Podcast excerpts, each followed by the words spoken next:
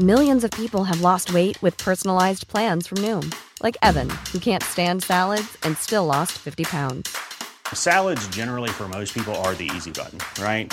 For me, that wasn't an option. I never really was a salad guy. That's just not who I am. But Noom worked for me. Get your personalized plan today at Noom.com. Real Noom user compensated to provide their story. In four weeks, the typical Noom user can expect to lose one to two pounds per week. Individual results may vary.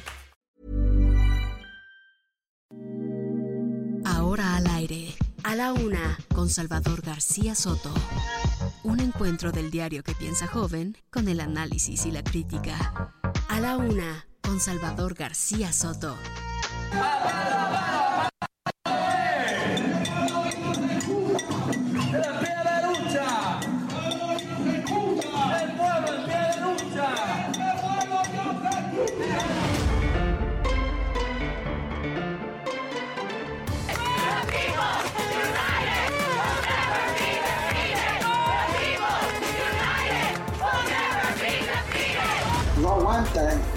Yo no soy periodista, pero soy político y sé qué es lo que más duele. Decir, mira hacia Bruselas. Decir, mira hacia Bruselas.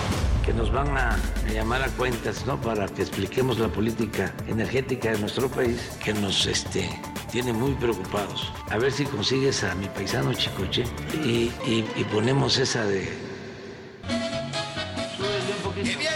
planeta solo para vigilarnos. Uy, qué miedo, mira cómo estoy temblando. Uy, qué miedo, mira cómo estoy temblando.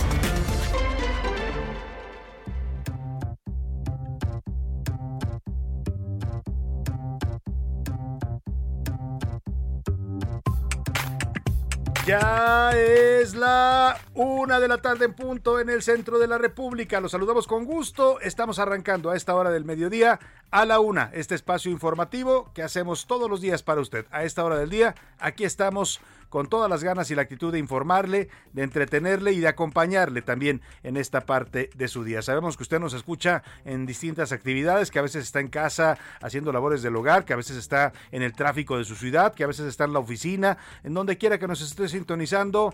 Gracias, gracias de verdad por preferir esta opción informativa. Le tenemos preparado un programa con mucha información importante, información que se está definiendo en estas últimas horas en México y en el mundo. Le voy a actualizar todo el panorama informativo, las historias de este día, las entrevistas con los personajes de la noticia, por supuesto la opinión, el análisis que nos caracteriza. Vamos a tenerle todo, todo como siempre, para que usted pase bien esta parte de su día y también eh, quede bien informado después de escucharnos. Vamos a tener temas importantes, pero antes déjeme saludar a toda la gente que nos sintoniza en la República Mexicana, comenzando por nuestra frecuencia central aquí en el Valle de México, 98.5 de su FM, el Heraldo Radio. Estamos transmitiendo en vivo y en directo. Esta señal sale desde aquí, desde los estudios del Heraldo Radio, ubicados en la Avenida de los Insurgentes Sur 1271. Andamos por aquí por los rumbos de la colonia del Valle, en la Ciudad de México, la Avenida de los Insurgentes y el Eje 7 Sur. Y desde aquí a toda la República la saludamos con gusto en las distintas frecuencias del Heraldo Radio. Empezamos ahora por la gente del Golfo de México. Allá nos sintonizan en esta zona productiva del país, zona petrolera, en el puerto de Tampico, Tamaulipas. Mandamos saludos a toda la gente de Tampico, a los tampiqueños, pero también a la gente de Ciudad Madero, a la gente de Altamira, que es una zona conurbada ya ahí en, en Tampico. Eh, también mandamos saludos con gusto a la gente de la comarca lagunera, a toda la zona conurbada de los dos estados que son Durango y Coahuila, que confluyen en esta gran ciudad que es la comarca lagunera. Desde ahí saludamos a la gente de Lerdo, de Gómez Palacio, de Torreón, de todos estos municipios que están ahí conurbados y son parte de una misma sociedad. Saludos a la comarca lagunera. También saludamos con gusto a la gente de Oaxaca, al sur del país. En Oaxaca nos escuchan en tres estaciones. La primera, Oaxaca capital. Les mandamos un abrazo a todos los amigos de la región de los valles, ahí en Oaxaca. Por supuesto, al istmo de Tehuantepec también nos escuchan con una frecuencia del Heraldo Radio. Igual en Salina Cruz, Oaxaca también, allá por la zona ismeña. Igual mandamos saludos a toda la gente de Tijuana, Baja California, de la frontera norte del país. Muchos saludos a todos los que nos sintonizan allá donde empieza la patria. Desde ahí llegamos a algunas eh, comunidades todavía de San Diego, California. Igual a la gente de Tuxtla Gutiérrez, Chiapas, ya al sur del país. Mandamos también un abrazo fuerte a toda la gente que nos escucha en Monterrey, Nuevo León. Saludos a los amigos de la Sultana del Norte. Un abrazo solidario para ellos. Ánimo, ánimo, porque todavía la crisis del agua está golpeando fuertemente a los regiomontanos. Mandamos saludos también a la gente de Guadalajara, Jalisco, a la Perla Tapatía. Muchos saludos a todos. Tenemos una gran audiencia ahí en la capital del occidente mexicano. Y por supuesto, la gente que nos escucha al otro lado del río Bravo, ya sabe que esta señal también llega al territorio de los Estados Unidos y le mandamos un abrazo afectuoso a toda la gente que nos escucha en McAllen y en Bronzeville, Texas. Desde ahí saludamos también a los paisanos mexicanos del lado mexicano que están en Matamoros y en Reynosa, donde también llega nuestra señal. Igual hasta San Antonio, Texas, en No Media Radio San Antonio 1520 de AM. Muchos saludos. Y hasta la zona de los Grandes Lagos, allá en el estado de Illinois, en la gran ciudad de Chicago, No Media Radio Chicago 102.9 de FM. Pues a todos les mandamos abrazos afectuosos y arrancamos en este miércoles templado en la Ciudad de México, nublado. Está de hecho el día, 23 grados centígrados la temperatura y un 85% de probabilidades de lluvia. Y vamos a los temas, uy, qué miedo, después de que Estados Unidos y Canadá anunciaran demandas en contra de México en el marco del TEMEC por estar en contra de la política energética de México, el presidente López Obrador le respondió hoy a los dos países, a los dos principales socios comerciales de México, y también a los empresarios que están impugnando esta política energética. ¿Sabe cómo le respondió con esto? Uy, qué miedo, mira cómo estoy temblando. Uy, qué miedo, mira cómo estoy temblando. No es broma, ¿eh? No es broma. Así les contestó el presidente, les puso esta canción de Chicoche y la crisis. Vamos a ver cómo les cae el humor del presidente mexicano allá a los gobiernos de Estados Unidos y Canadá, al gobierno de Joe Biden y de Justin Trudeau. Y tibia resolución. Un juez de control determinó vincular a proceso a ocho exfuncionarios y ex servidores públicos después del colapso de la línea 12 del metro, donde murieron 26 personas. Estos son los responsables, según la autoridad de esta tragedia, la Fiscalía de Justicia de la Ciudad de México, pero pero les van a permitir, según determinó el juez, seguir su proceso en libertad. O sea, los muertos no ameritan ni siquiera que los metan a la cárcel en este momento. Y le voy a presentar también una investigación especial. El narco, el narco de los grandes cárteles ya está presente en la Ciudad de México. David Fuentes, nuestro reportero de asuntos especiales aquí en A la Una, se fue a hacer una investigación bastante interesante, eh, algo riesgosa también, hay que reconocerle el trabajo. Estuvo recorriendo la zona de La Jusco, de Topilejo, todo el sur de la Ciudad de México, esta zona pues tan porosa, llena de bosques por donde eh, entran de todo tipo de mercancía ilegal, empezando por las drogas, y lo que se encontró, pues es eso, la comprobación de que ya están presentes aquí, en el territorio capitalino, lo mismo los chapitos que el cártel Jalisco Nueva Generación, que el grupo del Mayo Zambada, que el grupo de Caro Quintero. Uf, vamos a presentar esta investigación donde se confirma efectivamente que la capital de la República ya está también asediada por el narcotráfico. Y regaño, el Instituto Nacional Electoral impuso nueve medidas cautelares, nuevas medidas en contra de los nueve gobernadores y diputados que participaron en un mitin de Morena llevado a cabo en Coahuila. Les pidió que se abstengan de, se abstengan de asistir a eventos similares a mítines. También les pidió a las, a las corcholatas, ¿eh?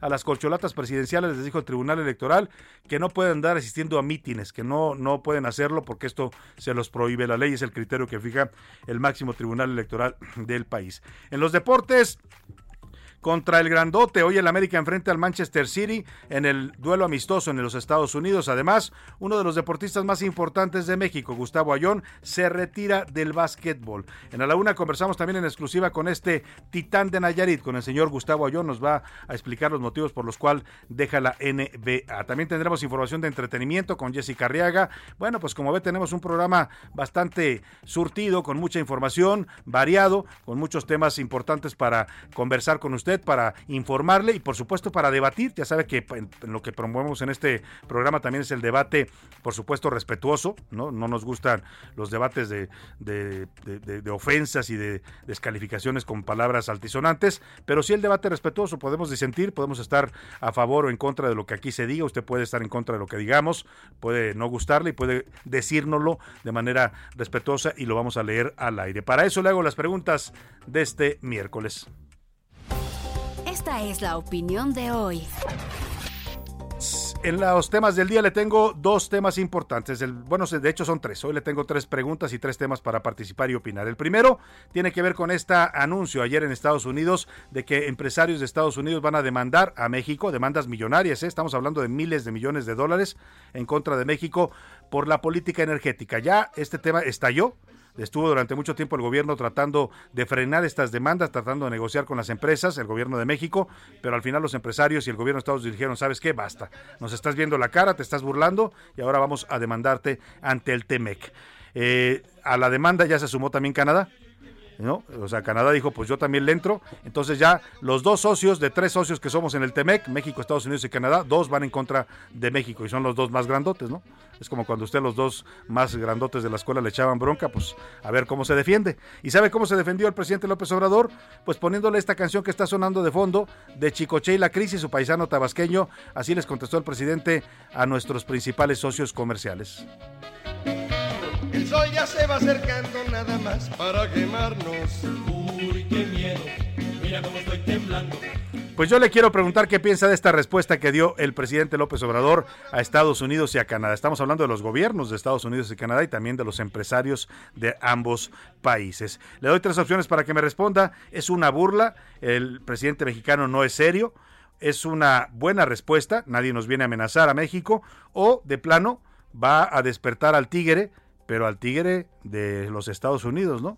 le anda rascando ya sabe qué parte. Bueno, pues en el segundo tema nos vamos, le, planteo el segundo tema este, en este miércoles, después de 26 horas de audiencia a los ocho funcionarios que están acusados de la tragedia de la línea 12 del metro, de este derrumbe que provocó la muerte de 26 personas. El juez decidió vincularlos a proceso, pero pero les dio el beneficio de seguir su proceso en libertad. Es decir, no van a estar en la cárcel, por lo menos no, hasta que recibieran una sentencia condenatoria. ¿Qué piensa de esta decisión del juez? ¿Es una pésima decisión? ¿Es una ofensa a las víctimas y no habrá justicia?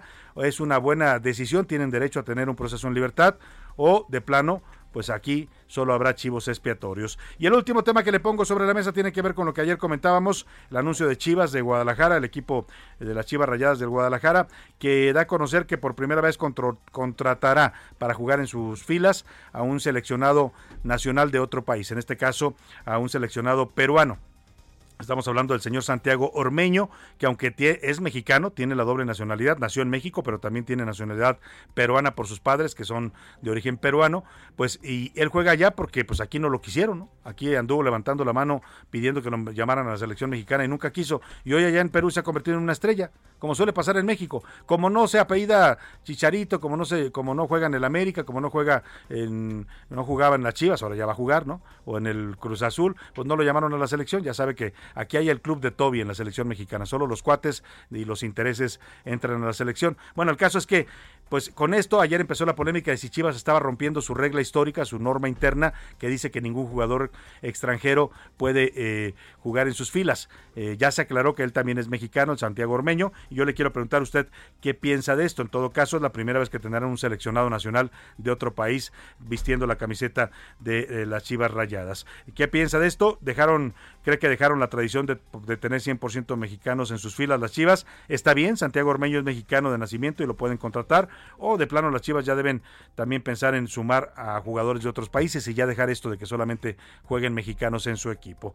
El número para que nos marque 5518 41 51 99. Ya sabe que puede contactarnos por texto o por voz, usted decídalo. Aquí lo que importa y importa mucho es que su opinión siempre, siempre cuenta y siempre también la escuchará usted al aire. Vámonos al resumen de noticias porque esto como el miércoles y como ya la última recta final del mes de julio ya comenzó. Buena noticia. Ante la crisis del agua que agobia a Nuevo León, Heineken México anunció que cederá el equivalente al 20% del agua de su operación en Monterrey. Al alza. Durante mayo pasado, las refinerías de Pemex en México produjeron 456 mil barriles diarios de gasolina y diésel, 40% más que un año atrás y la mayor cantidad para un periodo comparable desde el 2017. En picada. Grupo Aeroméxico perdió 947.9 millones de pesos durante el segundo trimestre del año, según su más reciente reforme financiero enviado a la Bolsa Mexicana de Valores. Otra raya al tigre. El artista Sego y vecinos de la colonia Juárez denunciaron ante el órgano de control interno de la alcaldía Cuauhtémoc a Sandra Cuevas por la destrucción de un mural en el mercado Juárez. Persecución. Al menos 17 legisladoras demócratas, incluida Alexandria Ocasio Cortés, fueron arrestadas este martes afuera de la Suprema Corte de Estados Unidos durante una protesta a favor del derecho del aborto. Una de la tarde con 14 minutos. Arrancamos este programa con información calientita de último momento. Se está anunciando en este momento ya. Morena ha decidido quiénes van a ser sus eh, precandidatos para la gubernatura del Estado de México. Después de que 67 morenistas se inscribieron para ser candidatos a la gobernatura, 67, imagínese usted, así de codiciados están las candidaturas de Morena, no es para menos porque es el partido que más está ganando elecciones, ya sabe, la ambición del poder, ¿no? Vea cuántos se inscriben para una candidatura de Nueva Alianza o de, de, cualquiera de estos partidos pequeñitos y no, no llegan ni a tres, pero aquí hay 67 aspirantes. Bueno, como la mayoría de esos 67 pues eran nada más de, de paja, como dicen por ahí, pues ya Morena depuró su lista y está dejando ya la lista final. Los finalistas que van a eh, ser medidos en una encuesta de la que saldrá ya su próximo candidato. Le van a llamar por cuestiones de, eh, eh, de ley, ¿no? Para no, no, que no los acusen de violentar la ley con actos anticipados de campaña, el coordinador estatal en para el partido en el Estado de México y después ya cuando lleguen los tiempos se convertirá en en candidato a gobernador. Vamos a escuchar a Mario Delgado, el dirigente nacional de Morena que está anunciando en estos momentos desde el Estado de México quiénes van a ser los finalistas para buscar la candidatura de Morena al Edomex. También dice el artículo séptimo, ninguna ley ni autoridad puede establecer la previa censura ni coartar la libertad de difusión. ¿Dónde está nuestra libertad de difusión? Díganme qué proceso electoral está en curso, está en marcha para estar provocando con nuestra actuación una, inequidad o un acto anticipado. El artículo 9 también dice, habla del el derecho a asociación y reunión. Artículo 9, no se podrá coartar el derecho a asociarse o reunirse pacíficamente con cualquier objeto lícito, pero solamente los ciudadanos de la República podrán hacerlo para tomar parte de los asuntos políticos del país. Bueno, Mario Delgado está hablando de esta, este fallo que le comentaba de ayer del Tribunal Electoral que sancionó con medidas cautelares a las corcholatas presidenciales de Morena, al, secretario de Dan Augusto, a Claudia Sheinbaum, a Marcelo Ebrar y a Ricardo Monreal supongo también por eh, por, por, andar haciendo acudiendo a mítines. Les digo que no pueden acudir a mítines porque eso viola la ley y son actos anticipados de campaña. También sancionó a todos los diputados y gobernadores que han asistido a los mítines de Morena. Es de lo que está respondiendo Mario. Él dice que su partido tiene derecho a la asociación, está citando los fundamentos legales y que nadie les puede cortar esa libertad. Escuchemos. Si no se profieren injurias contra esta, ni se hiciere uso de violencia o amenazas para intimidarla o obligarla a resolver en el sentido que se desee. Nuestras asambleas siempre son pacíficas, son respetuosas y ejercemos nuestra libertad de expresión y asociación. Ahora resulta que un partido político no puede tener eventos públicos. El artículo 35 también dice que es derecho de la ciudadanía asociarse individual y libremente para tomar parte en forma pacífica en los asuntos políticos del país. Eso es Morena, es un instrumento de lucha del pueblo de México y nuestra lucha es por la vía legal, pacífica y democrática. Ahí está la respuesta de Mario Delgado al tema del tribunal. Antes de este responder a esto, que seguramente se lo preguntaron ahí en la conferencia los periodistas que están asistiendo, está transmitiendo está esta conferencia desde Toluca, desde Toluca, Estado de México, donde está haciendo el anuncio de quiénes son los candidatos o precandidatos finalistas para la nominación a gobernador o gobernadora del Estado de México. Le voy a decir quién ha quedado en la lista, no hay muchas sorpresas, están los que ya esperábamos, hemos conversado con varios de ellos en este espacio. Está la secretaria de Educación Pública, Delfina Gómez, eh, con 47.3% de, de, de conocimiento de la gente. Está también otra mujer, Xochil Zagal, si usted no la conoce, le digo, es secretaria de organización de Morena. Y hay una tercera mujer que estamos rastreando porque no la ubicamos en el panorama, pero seguramente también es militante morenista y tendrá algún cargo, es Hilda Ramírez Mota. Ella aparece con el 12.9% de niveles de conocimiento. Aparece también Horacio Duarte, el actual director del Sistema Federal de Aduanas, con el 25.3%, y aparece Fernando Vilchis, conversamos con él, es el alcalde de Catepec, morenista también, no me dicen todavía el porcentaje con el que aparece Vilchis, Ahora se lo voy a comentar. Y también aparece el senador Higinio Martínez, que ayer hablábamos con él, a quien se le reconoce como el líder del grupo Texcoco, con un 17.4%. Es decir, los, los seis van a ser, eh, eh, van a contender en esta encuesta interna, pero ya de entrada nos están diciendo eh, que la que va a la cabeza, según estos porcentajes que da el propio partido, pues es Delfina Gómez. Es la que tiene mayor nivel de conocimiento y de aprobación con 47.3%. le sigue, le sigue en este orden el alcalde eh, de Catepec. Fíjese, alcalde de Catepec tiene 25.3, es el más segundo más conocido y aprobado, mejor aprobado después de Delfina. Después está Horacio Duarte con 17%. Después está, ah no, me, perdóneme, ya me hicieron una corrección. No, después de Delfina está, Delfina tiene 47%, Higinio Martínez tiene 28%, el senador sería el segundo mejor posicionado. Después aparece Fernando Vilches, alcalde de Catepec, con 25.3%. En cuarto lugar aparece el señor Horacio Duarte, el director de aduanas. En quinto lugar aparece la señora Xochitl Zagal, que le decía secretaria de organización, con 13%. Y Hilda Ramírez Mota, también mujer, aparece en 12.9%. Así están los candidatos finalistas para Morena. De esos seis va a salir el eh, candidato o candidata a la gubernatura. Si me apura, yo eliminaría de entrada a dos de ellas, o sea, las dos mujeres creo que no tienen mayor posibilidad, creo que las meten pues nada más para cumplir la cuota de género, es decir, metimos tres mujeres y tres hombres, ¿no? para que sea una contienda equitativa, pero los contendientes reales y que por los porcentajes que dan que se van a disputar esta candidatura está entre Delfina Gómez, el señor eh, Fernando Vilchis de Catepec y el senador Higinio Martínez. Por supuesto, también Horacio Duarte, que tiene posibilidades en la encuesta, ¿eh? en la encuesta y en el, eh, pues en este número de, pues en este método que hace Morena. ¿no? Muchos piensan, y yo creo que no andan tan equivocados, que la decisión final la toma ya sabe quién, ¿no? Un dedito que se mueve ahí desde el Zócalo, desde Palacio Nacional, y dicen muchos, muchos dicen que ese dedito ya apuntó a la maestra Delfina, ¿no?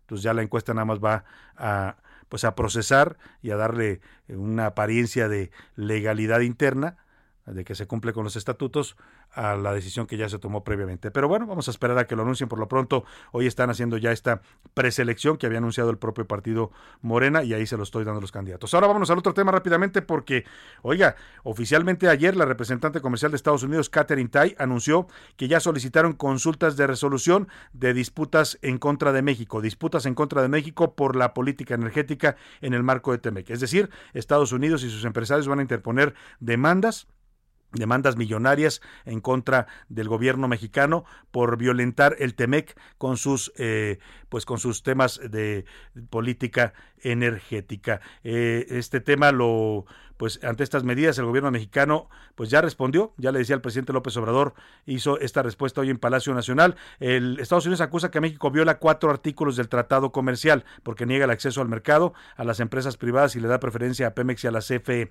Catherine Tai dijo al respecto, tenemos serias preocupaciones sobre las políticas energéticas de México y su congruencia con los compromisos bajo el TEMEC. Hemos intentado trabajar con el gobierno de México para atender estas preocupaciones. Desafortunadamente las compañías de Estados Unidos continúan enfrentando un trato injusto en México. Canadá anunció que también se suma a estas medidas y va a lanzar sus propias consultas con México sobre políticas energéticas que dice son inconsistentes con un nuevo pacto comercial de América del Norte, apoyando una medida similar a la que anunció Estados Unidos. La Secretaría de Economía dio a conocer que ya recibió la solicitud de comienzo de estas consultas por parte de los Estados Unidos y que tal como se establece en el artículo 31.4 de el TEMEC. En un comunicado en su cuenta de Twitter dijo la secretaria Tatiana Cloutier que México externa su voluntad para alcanzar una solución eh, negociada a este conflicto. Pero la secretaria muy bien en su respuesta, el que pues pues yo no lo entiendo, pero usted a ver si lo entiende o qué piensa, hoy se lo preguntamos, fue el presidente López Obrador. Hoy dijo que ante este reclamo de Estados Unidos por la política energética de su país no pasa nada, que México no, no está violando el TEMEC y que su política energética pues es eh, eh, cuestionada por grupos entreguistas a los que les lavaron el cerebro en el periodo neoliberal. ¿Sabe cómo le respondió el presidente a Estados Unidos y a Canadá en estas demandas que inician contra la política energética de su gobierno? Les respondió así. Hay una inconformidad promovida por algunos empresarios, más que nada de el país nuestro, más que de los estadounidenses o canadienses, sobre nuestra política energética, porque supuestamente afecta el tratado que tenemos con Canadá y con Estados Unidos. Desde antes. Vamos a terminar este, con esto de que nos van a, llamar a cuentas ¿no? para que expliquemos la política energética de nuestro país, que nos este, tiene muy preocupados. A ver si consigues a mi paisano Chicoche y ponemos esa de, uy, qué miedo. Tenemos tiempo.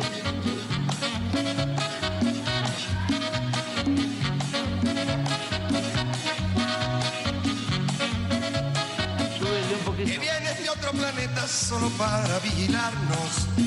Uy, qué miedo, mira cómo estoy temblando. Uy, qué miedo. Así les contestó el presidente al gobierno de Joe Biden y al de Justin Trudeau. Uy, qué miedo, cómo estamos temblando. ¿Qué le parece esa respuesta? Le preguntamos hoy en las preguntas de A la Una. Nos vamos a la pausa con Chicoche y la crisis y volvemos con más aquí en A la Una. Y que vienen en platillos amas- Estás escuchando A la Una con Salvador García Soto. Regresamos. Heraldo Radio, con la H que sí suena y ahora también se escucha. Sigue escuchando A la Una con Salvador García Soto. Ahora, la rima de Valdés. O de Valdés, la rima. Por ahí se leyó una nota que me dio mucho pavor. Y me dije, por favor, no estaré fumando mota, pero no, ni se me nota. No me dio nada de gusto lo que hace Adán Augusto al respecto de Morena. Y dice, sería una pena no continuar. ¡Qué disgusto! Continuidad transeccional y el concepto ámpula saca. Y es que esto ya huele acá. eh, a mí, ¿de onda me saca? De intríngulis nacional. Me parece demencial el puro término, pues, transeccional. ¿Eso qué es? ¿Continuar la dictadura? El concepto a mí me apura. Creo que es una estupidez. Se dice que solo Adán evitará las fracturas y el cobro de las facturas de Morena. Y ahí les van, a aventarse del desván. Mejor que Obrador termine y que solito germine lo que que prometió. Si el sexenio no alcanzó, pues de una vez que camine.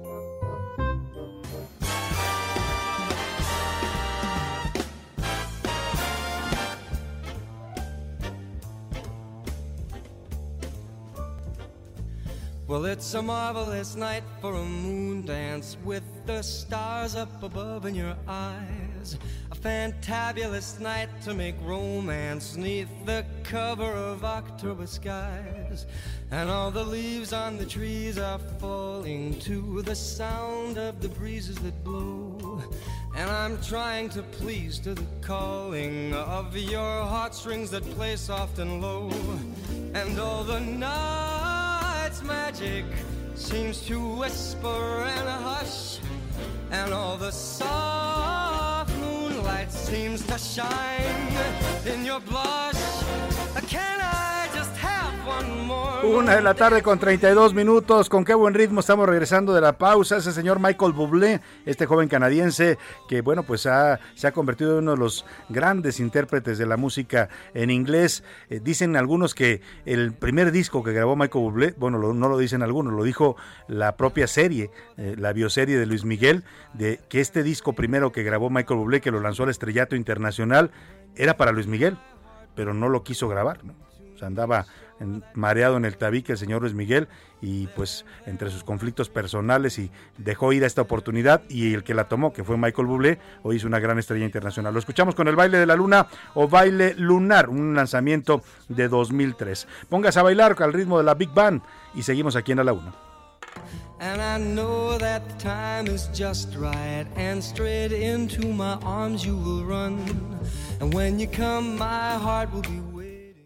A la una, con Salvador García Soto.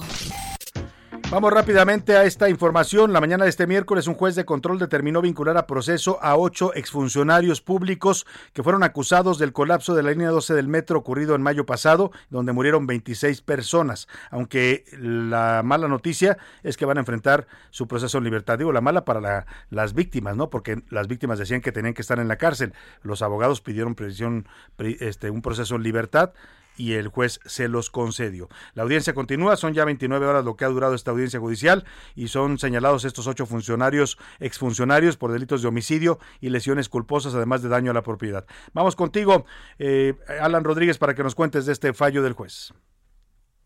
Hola, ¿qué tal, Salvador? Amigos, muy buenas noches. Pues como yo lo mencionas, se ha alargado bastante, ya casi 29 horas desde que inició esta audiencia el día de ayer a las ocho y media de la mañana, con por lo menos seis recesos, los cuales han aprovechado tanto la parte eh, que está cuidando a las víctimas como la- los abogados de las personas que ya han sido vinculadas. Cerca de cumplirse las 24 horas, el juez de control José Luis Palacios dictó la vinculación a proceso para ocho funcionarios e inmediatamente ordenó otro breve receso antes de continuar con lo que se llevó a cabo pues durante varias horas que fue la discusión de las medidas cautelares. Por su parte, el abogado Teófilo Benítez, defensor de las víctimas, informó que estaría buscando la imposición de un brazalete de monitoreo y localización para los vinculados, mientras que, pues bueno, lo que se está esperando también es que se determine el, el plazo para la investigación secundaria y es que esto estaría tomando aproximadamente seis meses si así lo determina el juez de control José Luis Palacios. Por lo pronto comentarles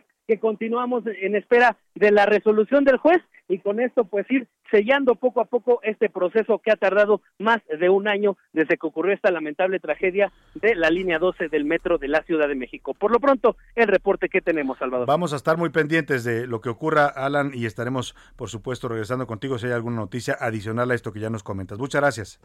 Los mantenemos informados. Gracias. Muy buena tarde. Oiga, eh, pues ya le comentaba, ya le comentaba sobre este tema del Temec y la respuesta de López Obrador, ¿eh? Híjole, bastante polémico. Hoy le preguntamos esto, hay quienes están diciendo, pues de qué se trata, presidente, ¿no? Es es ¿Se está usted burlando?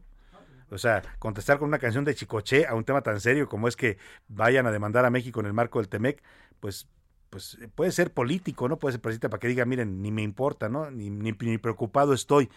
Pero bueno, hay todo tipo de, de valoraciones en este tema. Por lo pronto, el hecho es que eh, la representante de Estados Unidos, Catherine Tai, anunció que van a solicitar consultas de resolución de disputas en contra de México en el marco del TEMEC. Todo tiene que ver con la política energética del gobierno de López Obrador, pues que según los empresarios estadounidenses y ahora también los canadienses que se están sumando a estas consultas, pues dicen que violenta sus derechos, que se les ha tratado de manera injusta al darle preferencia a Pemex y a la CFE. Para hablar de este tema hago contacto con Juan Carlos Baker, él es académico de la Universidad Panamericana, fue subsecretario de Comercio Exterior en el gobierno anterior y también fue negociador de este nuevo TEMEC para el gobierno de México. ¿Cómo está Juan Carlos? Qué gusto saludarlo. Muy buenas tardes.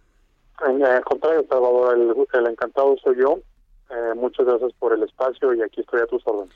Pues de entrada, ¿cómo ve? Le empiezo preguntando la respuesta que hoy da el presidente en su conferencia mañanera a este anuncio que hace ayer el gobierno de Estados Unidos y al que se suma el gobierno de Canadá. Bueno, a ver, mira, yo creo que tenemos que dimensionar que hay aquí dos, dos cosas importantes. La primera es que la solicitud que se dio a conocer el día de hoy por parte de Estados Unidos y a la cual también ya Canadá anunció que se estará uniendo, pues se va a dirimir en función de los procedimientos establecidos en el propio TEMEC, en el capítulo 31. Ahí se establece que hay un foro neutral, un foro que contendrá eh, espacio para que cada uno de los involucrados eh, presente sus argumentos a favor y en contra, y que un panel compuesto por cinco jueces determinará realmente cuál es pues cuál es la verdad y, y lo que se tendrá que hacer posteriormente. Eh, esa es creo la dimensión que es importante. Claro. Cómo nos vamos a defender en ese caso, cómo se va a responder las acusaciones que se han hecho de México. Todo lo demás, Salvador, pues creo que francamente está en una dimensión diferente y atiende otras cosas. Claro. Yo creo que debemos de enfocarnos más bien en la parte sustantiva del proceso que el día de hoy se estará iniciando. Sin duda alguna. Ahora, en esta defensa que va a emprender México, usted lo que nos dice es un mecanismo institucional, así está diseñado y se va a procesar de esa manera, pero ¿qué tantas posibilidades tiene México de salir airoso cuando tenemos a los otros dos socios en contra? Pues bueno, yo creo que aquí evidentemente tendrá que hacerse una defensa por parte de la Secretaría de Economía pues muy aguda, muy muy este pues muy creativa también porque ciertamente hay cosas que son un poco difíciles de reconciliar, acciones de política pública que claramente están tratando de beneficiar a la CFE y a Pemex. Y no lo digo yo, o sea, si vemos Salvador las iniciativas que se han presentado en el Congreso, pues muchas de ellas en los considerandos claramente dicen que están tratando de beneficiar a las empresas y pues bueno, algunas de esas decisiones son un poco difíciles de entender. Y aquí el gobierno seguramente, la Secretaría de Economía, pues tendrá que ser muy creativo, muy agudo, insisto, en, en desarrollar una narrativa que demuestre que esto no es contrario al TEMEC.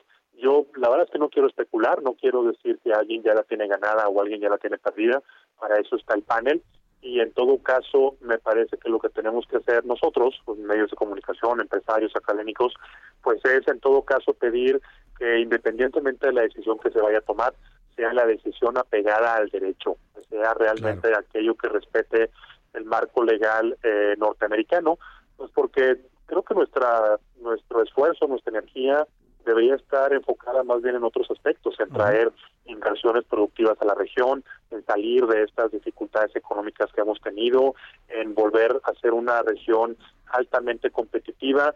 Y si bien yo celebro que haya procedimientos institucionales, pues también creo que mucho del esfuerzo y la energía que se va a determinar, que se va a usar en esos procedimientos, pues hombre, también es bastante necesaria en aspectos mucho más constructivos. Claro. Ahora, eh, eh, Juan Carlos Baker, ex subsecretario de Comercio, ex negociador también para México del TEMEC y académico de la Universidad Panamericana, usted conoce bien el tema porque estuvo incluso inmerso en la negociación. Eh, el contexto en el que se da esto, pues suena bastante extraño, por decirlo menos, ¿no? El presidente acaba de estar en Washington, eh, se reunió con empresarios estadounidenses allá en este diálogo de los CEOs que le llamaron, eh, los invitó a invertir, les pidió que vinieran, les dijo prácticamente que le entraran a todo, hasta el petróleo ya que entraran a invertir, algo que había sido reacio el gobierno. Aquí en México el presidente habló de varias negociaciones junto con la embajada de Estados Unidos para tratar de evitar estas, eh, pues estas demandas, estas consultas que se van a pedir ya formalmente.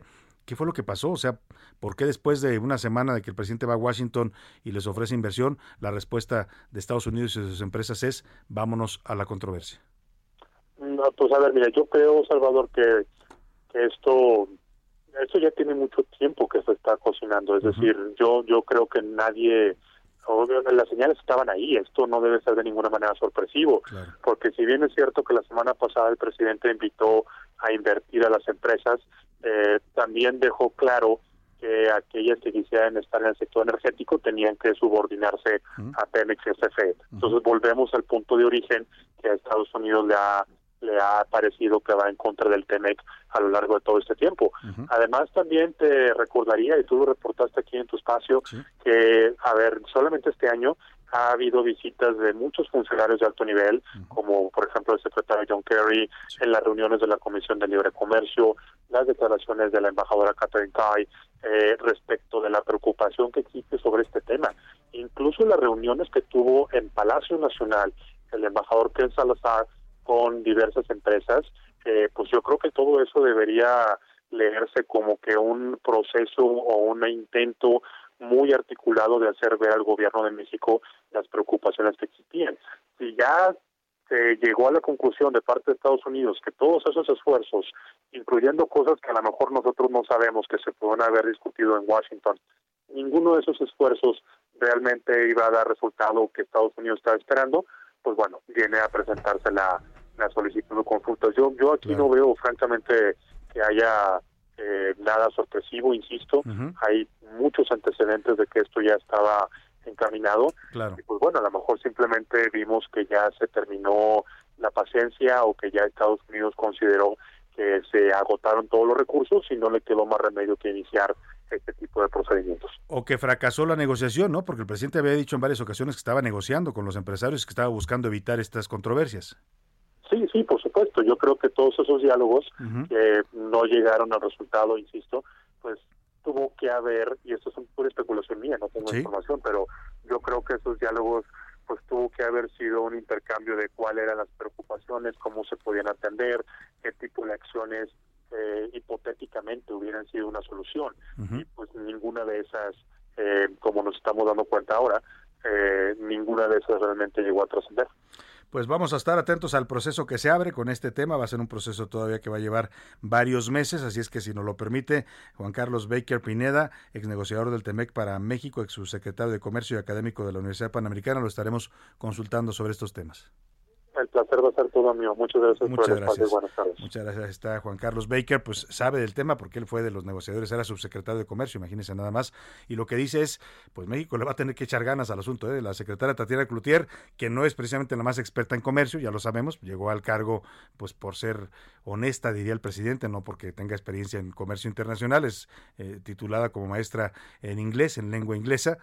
Eh, Pero bueno, vamos a esperar que su equipo pues responda. Ya lo dijo Juan Carlos Baker, tendrá que haber una eh, propuesta muy creativa de México, una respuesta muy creativa y muy bien articulada para poder enfrentar pues a los dos grandes de este tratado, ¿no? Hay que decirlo con todas sus letras. Somos socios comerciales, tenemos reglas parejas, pero el tamaño pues el tamaño es el tamaño. Aquí, como dicen, el tamaño se importa, ¿no? O sea, Estados Unidos y Canadá son economías mucho más grandes que la nuestra. Y eso se va a sentir también el peso de los abogados, el peso de los funcionarios, el peso de los especialistas que van a contratar para estas controversias que se inician. Se van a discutir, es un proceso largo. Van a convocar una mesa, ya lo, ya lo explicó bien Juan Carlos Baker, van a convocar una mesa de especialistas donde van a estar los funcionarios de los tres gobiernos, Canadá y México, van a- Canadá y Estados Unidos van a decir, a ver, tú te estás violando la- el marco del TEMEC por esto, quieres a fuerzas obligarnos a que nos sometamos a Pemex a la CFE y eso viola las reglas de competencia, etcétera, etcétera, etcétera. Eh, México va a responder y al final habrá un panel de cuántos jueces dijo, creo que seis o siete jueces que son los que tomarán la decisión final y dirán sí, México violó el TEMEC, tiene que ser sancionado y tiene que abrir su política energética o no, México tiene la razón y Estados Unidos y Canadá están equivocados. Eso es lo que va a pasar, pues seguramente llevará algunos meses este proceso y estaremos siguiéndolo de cerca. Por lo pronto el presidente ya les contestó con su canción de Chicoche. Uy, qué miedo, miren cómo estoy temblando. Ahí dejamos el tema. Vámonos a otros asuntos importantes. A la una, con Salvador García Soto. Este caso que le vamos a platicar es de verdad, no sé qué palabra usar. Primero doloroso, lamentable, vergonzoso. O sea, ¿cómo en este país acabamos de escuchar el discurso del presidente de la Corte diciendo, señores, este país están matando a las mujeres y nadie reacciona? Hicieron este, este documental del, del, del caníbal de Astizapán que mató a miles de mujeres durante 30, 30 años sin que nadie se diera cuenta en su casa, ahí las enterraba. Y es que este país parece indolente. O sea, es, lo, lo, grave es que es un país que es dominado por eh, mayoritariamente por las mujeres, son el 51% de la población y son el grupo más atacado y más violentado. Y este caso que le voy a platicar, pues lo confirma. Eh, ocurrió en Jalisco, en el municipio de Zapopan. Desde el 17 de mayo, la activista Luz Raquel Padilla, de 35 años de edad, había denunciado que recibió amenazas en su contra. Le habían pintado las paredes. Ella era activista de la comunidad LGBT y sus vecinos la atacaban por eso. Tenía un vecino en particular que la atacaba, le pintaban ahí, te vas a morir, machorra. Le llegaron a pintar afuera de su casa. Bueno, pues a esta mujer denunció que la estaban amenazando, denunció que un vecino la estaba acosando, pidió apoyo a las autoridades de Jalisco, del municipio de Zapopan, del gobierno de Enrique Alfaro, le pidió apoyo a todo el mundo, a la policía de, de, municipal, estatal, pero simplemente nadie le hizo caso. El sábado por la noche, este sábado pasado, cinco personas llegaron a su casa, le rociaron un líquido flamable, seguramente gasolina, y le prendieron fuego a su casa, que ella quedó quemada de todo su cuerpo. Estuvo hospitalizada desde el sábado con quemaduras de tercer grado, lamentablemente no aguantó y murió. Murió este martes, ayer martes, a consecuencia de las heridas. La quemaron viva, pues, para que me entienda, a pesar de que pidió apoyo a las autoridades. Mayeli Mariscal, vamos contigo con este caso que está conmocionando y causando ya reacciones al más alto nivel en Jalisco. Buenas tardes, Mayeli. Muy buenas tardes, Salvador. Buenas tardes también a todo el auditorio. Pues como mencionas, este terrible caso ha conmocionado a la sociedad aliciense y bueno, de todo el país, incluso internacional.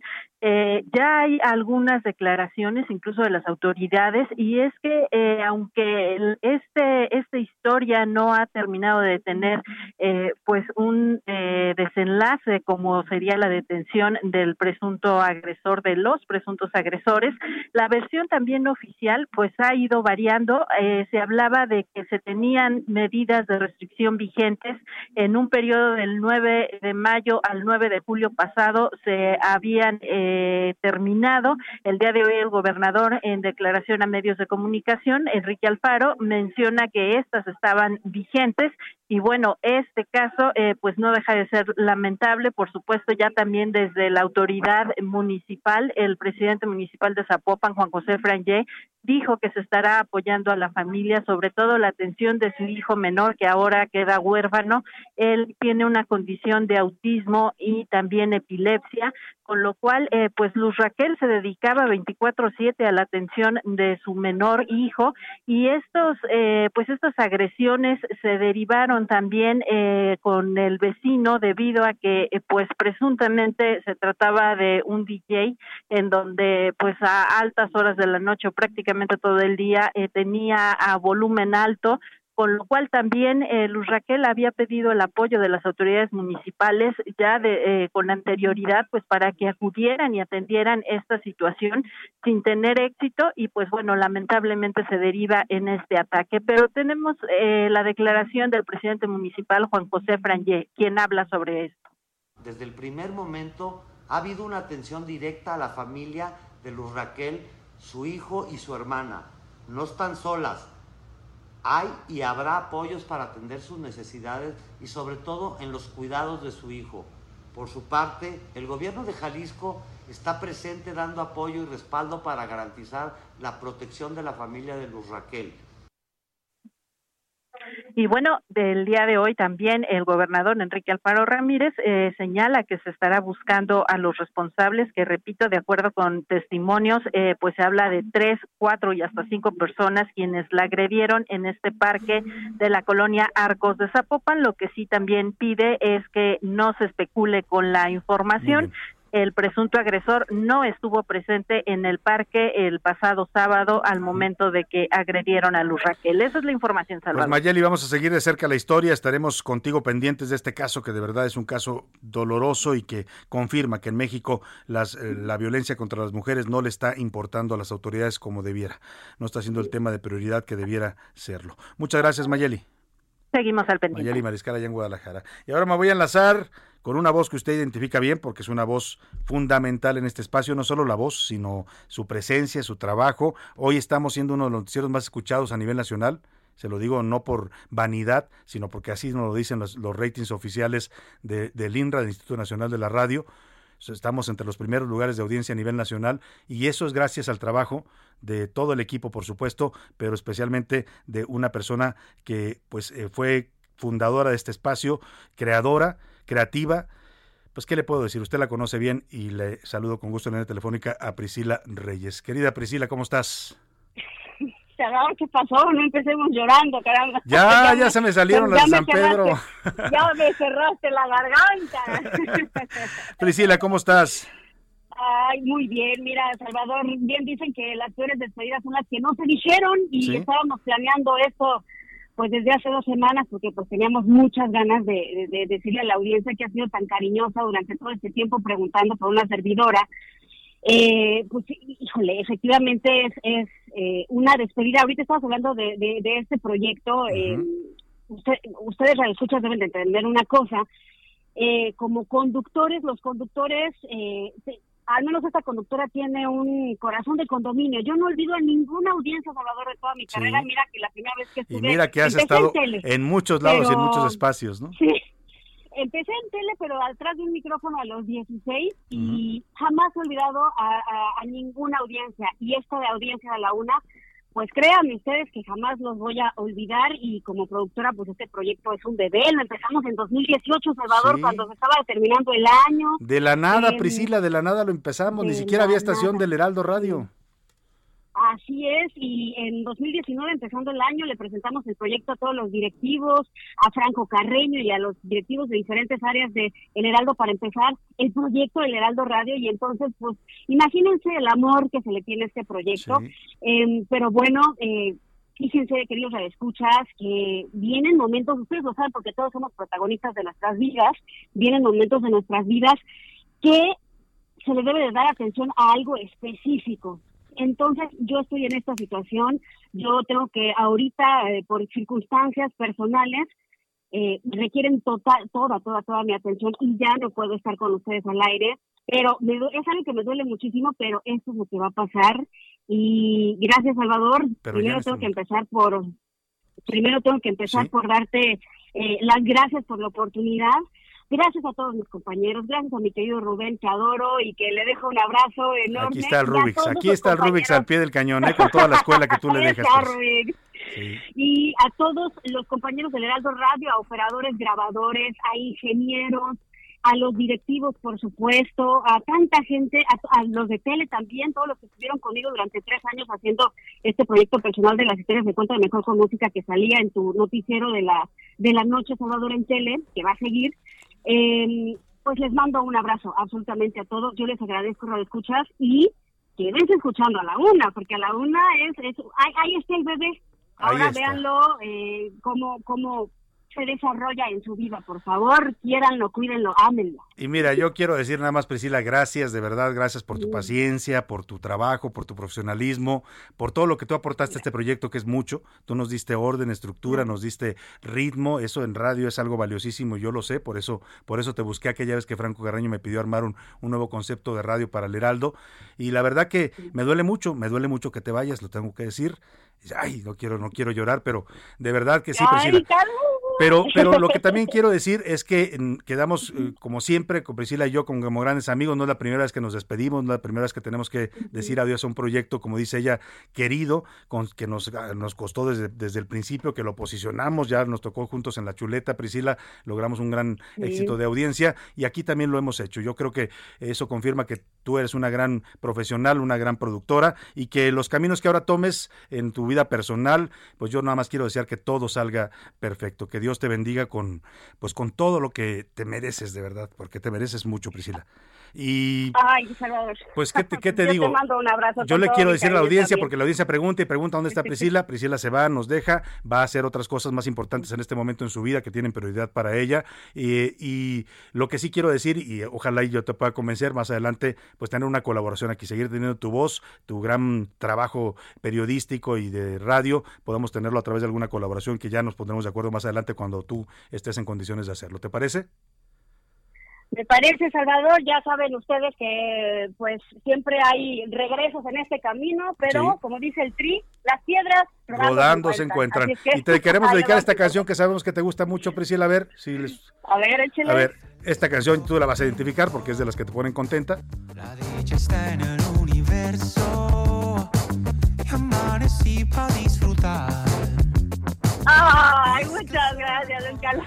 Eso es lo que te deseamos de corazón, Priscila. Eh, muchas bendiciones en tu vida, que llegue esa que estás buscando eh, con ahínco, con tú para ti, para el oso.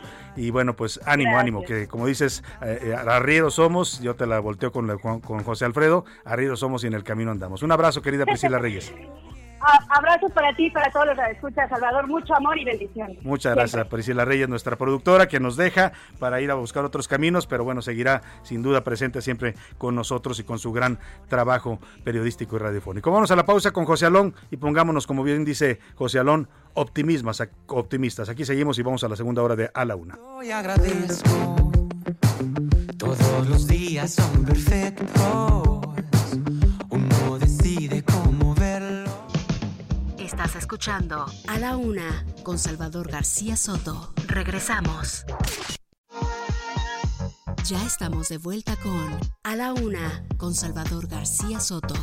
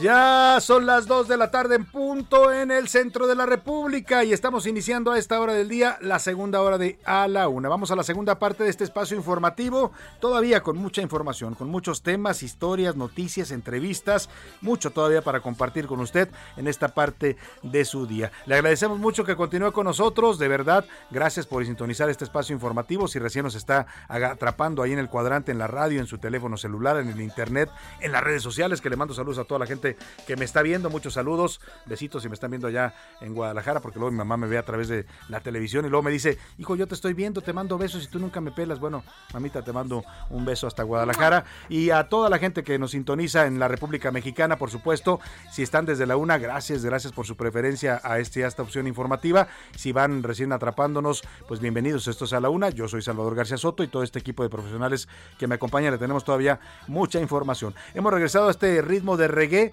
un buen reggae con el grupo de los fabulosos Cadillacs y la canción se llama Siguiendo la Luna. Es un- una canción de 1992 y bueno, esta semana se la estamos dedicando precisamente a la Luna porque se conmemoran 53 años de que el hombre pisó por primera vez la superficie lunar. Súbale a los fabulosos, fabulosos Cadillacs y seguimos con más para usted aquí en A la Una.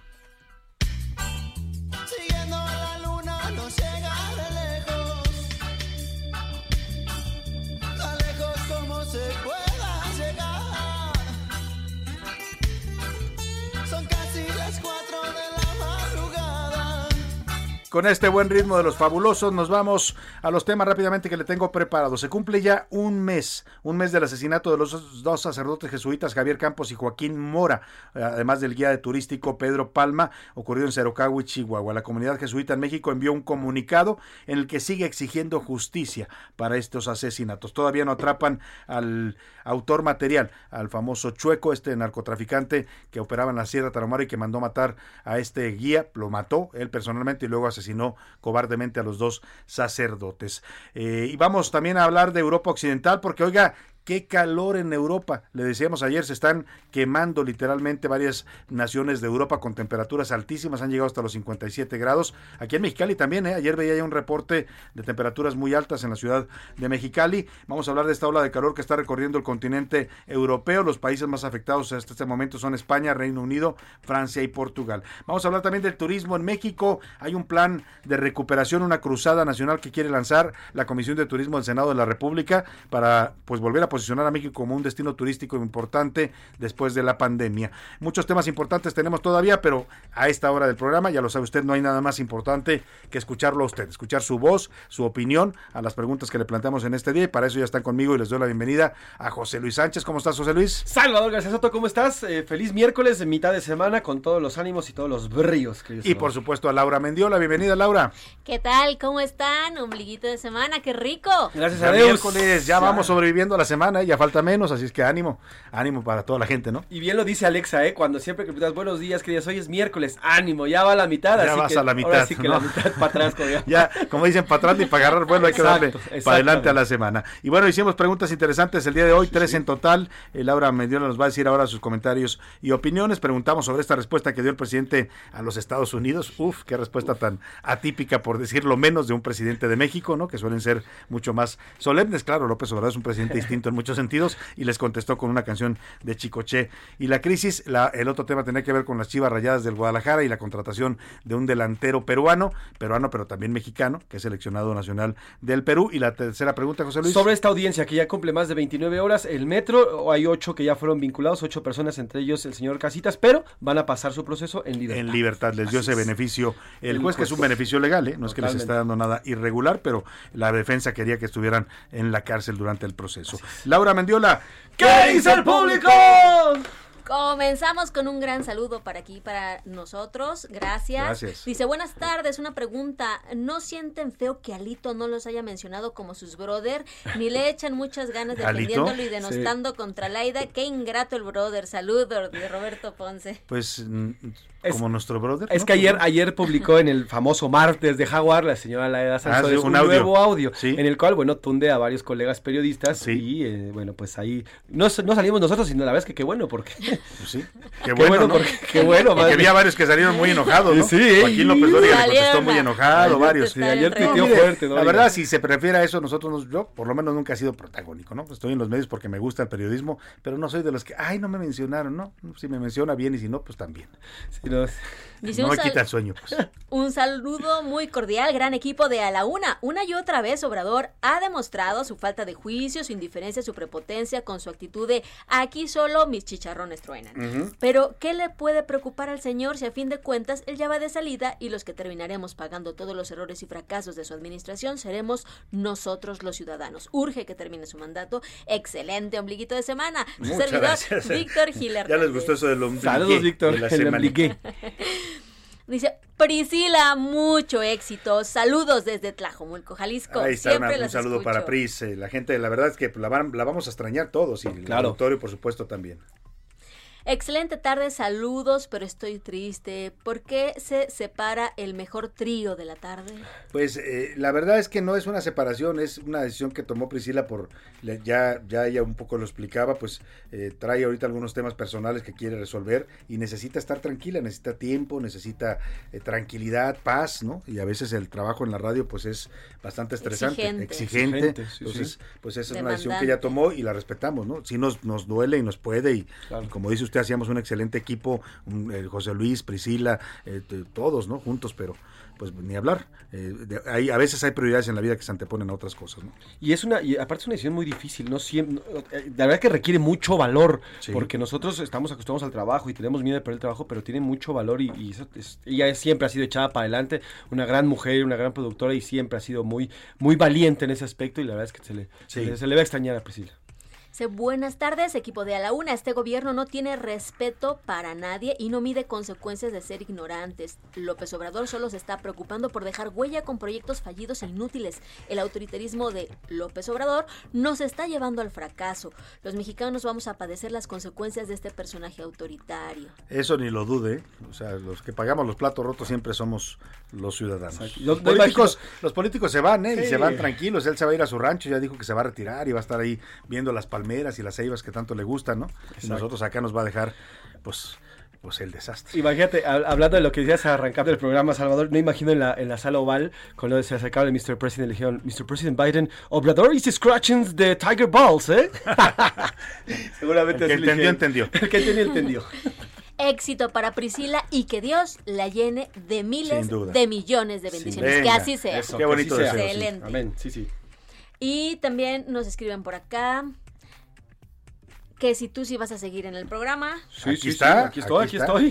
Sí, Sano y sano y salvo, gracias a Dios, lo logré. COVID, lo logré. Sobrevivió Lo al COVID. logré. Sí tuvimos dudas, ¿eh? Dijimos, híjole, no sé que José Luis se nos va, pero no. Se pela. Aquí Hubo está. dos días que sí, yo también ya, ya, ya la viste ser X, la viste No, no, no. pasar. La la verdad que siempre estuvimos pendientes de tu salud Sí, también. sí, gracias, sí, gracias. sí. Dice, buenas tardes Salvador, a tu gran equipo también, soy Alejandro Amezcua de Ciudad de México y mi opinión es la única responsable, es la exdirectora Florencia Serranía por no haber realizado recorridos preventivos de mantenimiento al metro, que era parte de sus funciones como director. Y deje usted de los recorridos preventivos. Hay por ahí un oficio que está circulando donde un funcionario un de segundo o tercer nivel, pero le da aviso a los directores, le dice, oiga, hemos detectado una falla en este, en este pilar, justamente el que se cayó, ¿eh? Sí, sí. Le dice, está inclinado, sería bueno que mandaran a revisar. Pues no, parece que nadie mandó a revisar nada. Luego también desde Jalisco, no dice que le preocupa la postura y actuar de López Obrador, pues es irresponsable, incongruente, actúa como dictador, igual que Putin, Maduro y Ortega.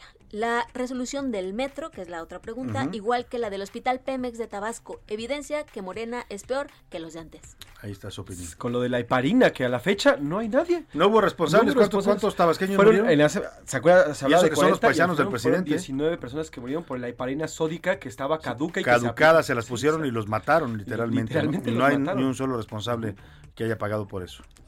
Hola Salvador y equipo del noticiero más ameno Eso. de la radio. Gracias. Claro que yes. Soy Alberto de Colima. Muchos saludos, Saludos. para usted. Es preocupante la respuesta del presidente a un asunto tan serio. Es una respuesta digna de un niño de primaria. Un abrazo y un beso Yo a Priscila y mis mejores deseos de éxito. Muchas gracias, Alberto. Y ahí están los saludos para Priscila. Y yo coincido con ustedes. Es como de primaria, ¿no? La respuesta. Cuando te dicen, uy, Como tú- que te sacaban la lengua y te decían, ah, entonces te, estirabas los ojos y les hacías, les sacabas la lengua. Mira, ¿cómo tiemblo? De miedo.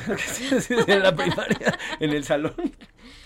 Y vamos con un último mensaje. Buenas tardes, Salvador y equipo. Héctor de la Ciudad de México, todos los desfigures de López, O- desfiguros de López Obrador y lo que está sucediendo en la relación con Estados Unidos tiene la simple explicación de que ellos saben que Biden está prácticamente muerto. Y es ya un hecho que los demócratas van a quedar anulados en el Congreso y después la presidencia. Es puro cálculo político para mejor entenderse con el que venga. El Pues- juego duro y donde está el dinero es por las energías fósiles, gas, petróleo, combustóleos y no así por las renovables. Oiga, y nomás que ojalá el que venga no sea otra vez Donald Trump, ¿no? Donald- sí, es el tema. Dios nos libre, pero bueno, Sí, ahí está su opinión. Y que de hecho tú lo publicabas en la columna, me parece, en, en la de la Estatua de la Libertad, que eh, el presidente está apostando ya que Biden Sí, no, el presidente no está jugando electoralmente, por eso fue a. Estados Unidos a, a- a- a saludar a los migrantes, a hacer un meeting, porque él sabe que él puede influir. El voto mm, hispano eh, o latino, como le llaman, y el voto mexicano en Estados Unidos en las próximas elecciones de noviembre para el Senado va a ser clave, ¿eh? como lo fue en la presidencia de Donald Trump y como lo fue también para el señor Biden. Pues vámonos, si les parece, a la comunidad tuitera. Arroba S García Soto, los invito a que nos sigan. También síganos en arroba soy Salvador García Soto en Instagram. A ver, sobre el tema del metro y las eh, víctimas, el 60% dice que estas personas, las vinculadas a proceso en esta audiencia, son chivos expiatorios. El 36% asegura que es una ofensa para las víctimas lo que decidió el juez en esta audiencia, mientras el 4% dice que está bien la decisión que se tomó hoy en el juzgado. Sobre la respuesta que dio el presidente López Obrador a Chi- de Chicoche, el 70% dice que es una burla al gobierno de los Estados Unidos, el 7% dice es una buena respuesta, no tiene por qué meterse y no tiene por qué eh, emitir estas medidas, y el 26% restante dice van a scratching the balls to the tiger. Le van a más. rascar, Exactamente. sálvase a la parte al tigre, pero al gringo, ¿eh? Al gringo. Exacto, ese, ese tiger sí, yo Ese creo que es es más más- mordelón. No sé cuál sea más bravo, si el mexicano o el gringo, los dos, Es- yo creo que son sí, tigres al final. exactamente. Pero, aquel, pues está más grandote, ¿no? Exactamente. Y sobre, la- sobre el tema de las chivas, fíjense, están votando muchas chivas, o a lo mejor muchos antiamerica, muchos antichivas y muchos ver, ¿qué americanistas. dicen? el 70% dice, ya, las chivas dejen, dejen de pensar en, en puros mexicanos y sumen a Ah, jugadores el de 70%, otros. o sea, que ya se abran Sí, sí, sí. A, a los extranjeros. Pero yo en lo personal creo que son antichivistas, ¿eh? Porque lo- si algo caracteriza y defiende los Pues chivas. no sé, es- también hay chivas ¿eh? que sí, es, es un orgullo que tengan puros sí. jugadores mexicanos, pero también muchos lo ven como una desventaja, porque oye, pues el América juega hasta con siete extranjeros, ¿no? Todos los equipos ya tienen un montón Todos. de extranjeros, ya no son equipos mexicanos propiamente. Como es el fútbol internacional ahora, ¿eh? pues ya claro. no hay equipos puros en ningún país. Francia, por ejemplo, la- el 80% es africana, o por lo menos de, de ascendencia Así africana. es. Pero bueno. Bueno, pues vamos a seguir con más temas, José Luis. Muchas gracias. Muchas Gracias, gracias a Laura. Mendiola. Vámonos a más información. A la una, con Salvador García Soto. Y le platico rápidamente, eh, eh, ya se vinculó a proceso a 10 de los sicarios del cártel de Sinaloa vinculados con los Chapitos que fueron detenidos el 12 de julio en el enfrentamiento con la policía de la Ciudad de México en Topilejo. Vamos contigo, Augusto Atempa, para que nos cuentes de este resultado de esta audiencia judicial. Salvador, excelente tarde. Te platico que ayer se llevó a cabo la audiencia en la que se vinculó a proceso a 10 presuntos integrantes del cártel de Sinaloa, quienes fueron detenidos tras un enfrentamiento con policías en la zona de Topilejo. Fue una audiencia bastante larga, fueron más de 8 horas de careo entre la jueza que otorgó dos recesos y cerca de las 8 de la noche, la impartidora de justicia impuso la medida cautelar de prisión preventiva oficiosa para los 10 imputados quienes están vinculados o están acusados, perdón, por seis delitos como el secuestro, la aportación de arma de fuego, el narcomenudeo y el homicidio en grado de tentativa. También se estableció un término de cuatro meses para el cierre de la investigación complementaria, tiempo en el que los imputados permanecerán en el penal de Santa Marta, Catitla. Entre los acusados hay algunos que dijeron ser originarios de Sinaloa y quienes son señalados por las autoridades de pertenecer al cártel liderado por Ovidio Guzmán, el hijo del Chapo Guzmán. Al término de la audiencia, los imputados fueron ingresados a un camión blindado y se realizó un dispositivo de seguridad para trasladarlos del reclusorio norte al penal de Santa Marta, Catitla, al oriente de la Ciudad de México. Salvador, mi reporte. Muchas gracias, Augusto Atempa. Pues estaremos atentos. Y mire, mientras estos 10 sicarios los vinculan a proceso, mi compañero David Fuentes, reportero de investigaciones especiales de A la Una, se fue a recorrer la zona del sur de la ciudad. ¿eh? Mi, mi respeto para David, que siempre es un reportero osado. Claro, se cuida, lo hace con seguridad. Pero se fue a recorrer la zona de Tlalpan, allá en el Topilejo, se fue a la Jusco, a tratar de ubicar dónde están operando los grandes cárteles de la droga, que ya, lo decíamos ayer y lo decía el reportaje del Universal, a ocho columnas ayer, ya están presentes todos, ¿eh? el Jalisco Nueva Generación, el cártel de Sinaloa, incluso en el cártel de Sinaloa se están peleando, decía el Universal, los chapitos contra el Mayo Zambada contra Caro Quintero por controlar el territorio de la Ciudad de México en el sur de la ciudad. Bueno, pues ah, todo eso anduvo recorriendo David y lo que se encontró es bastante interesante. Se lo presento en esta investigación especial para A la Una. Investigaciones especiales. Ajusco, tierra de narcos. La delincuencia organizada ya está sentada en la Ciudad de México. El enfrentamiento entre policías capitalinos y elementos de una célula del cártel de Sinaloa en las inmediaciones del poblado de Topilejo la semana pasada fue muestra de su poderío. Sin embargo, ese lugar no es el único punto donde se puede ver a cualquier hora a integrantes de grupos transnacionales, que además de buscar apoderarse de la venta de drogas al menudeo, implementar la extorsión y el derecho de piso como modo de vida, buscan también establecerse financieramente. Toda la zona de la Jusco en la alcaldía Tlalpan es el sector ideal para ellos. Grandes propiedades ocultas entre frondosos árboles, lo alejado de las cámaras de vigilancia de la policía capitalina y la discreción que esto implica ha provocado que integrantes del cártel Jalisco Nueva Generación, los de Sinaloa y recientemente los de la Unión Tepito, que se han mudado a ese lugar ante las embestidas recibidas, conviertan aquel lugar boscoso en su nuevo hogar. Y aquí es zona controlada por el narco, aquí es controlada por el cártel Jalisco Nueva Generación. Ahorita vamos para lo que es Jardín de San Juan y vamos a, para que veas Chiques, que ahí está dominado por la Unión de Tepito. Hay tres cárteles aquí en el Ajusco. La Unión de Tepito, Cártel Jalisco Nueva Generación y los Chapitos. El recorrido no fue sencillo. Hubo puntos en los que se pedía apagar la cámara para no generar problemas. En otro, habría que esconderse para no mirar a los halcones que en todo momento estaban. Así, se pudo descubrir que desde Huitzilac, en Morelos, se puede llegar al Pico del Águila, en el Ajusco, en solo media hora, pasando por caminos de terracería controlados por talamontes. En todo ese trayecto se ve gente armada y ni una sola patrulla o la Guardia Nacional. Mira, lo que pasa es que hay tres salidas aquí. De la primera, para salir del 25 y para salir del kilómetro 28, que está de aquel lado de Jardín de San Juan, sales allá directo a lo que es la venta y bajas al kilómetro 28, hay salidas por todos lados. Si viene una patrullita, que te puede ser incluso de venir por la propina. Un informe de inteligencia de la Marina entregado a la Secretaría de Seguridad Ciudadana a principios de este año revela que en la zona de la Jusco y en la frontera con Morelos y el Estado de México existen tres grupos preponderantes. Los más antiguos del cártel Jalisco Nueva Generación están instalados en Santo Tomás, San Miguel Ajusco, La Magdalena y San Andrés.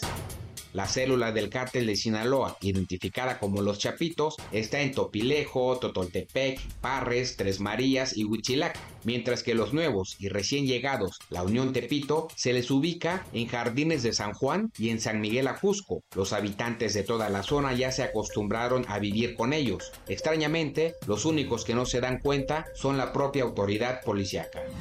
Para A la Una con Salvador García Soto reportó David Fuentes.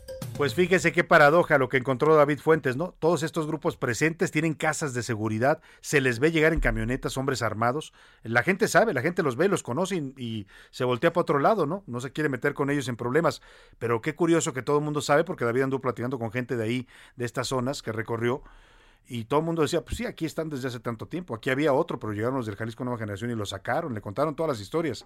¿Y la policía?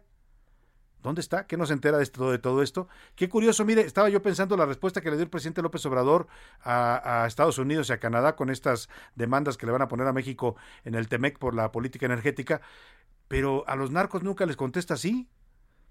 O sea, qué bueno que el presidente pues tenga sentido del humor y, valor pa, para contestarle a Biden, pero ¿y a los narcos por qué no les contesta así? ¿Por qué no les pone una canción de Chicoche? Por lo menos, ¿no? Porque cuando le preguntaron de esto, ¿qué opinaba de la presencia de los chapitos del cártel del Sinaloa, del Jalisco Nueva Generación en, en el sur de la Ciudad de México? Dijo, no, no sabemos nada, yo no sé nada. se va a investigar. No, no sé nada, no sé, no sé nada, no sé, no sé, como el personaje aquel de, de Héctor Suárez le hace el presidente, ¿no?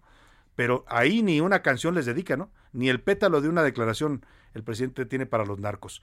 Pues dicen algunos que son sus aliados, no sé, no sé qué piensa usted, pero con unos es muy valiente el presidente y con otros, con otros, como la canción de Pedro Infante, se agacha y se va de lado.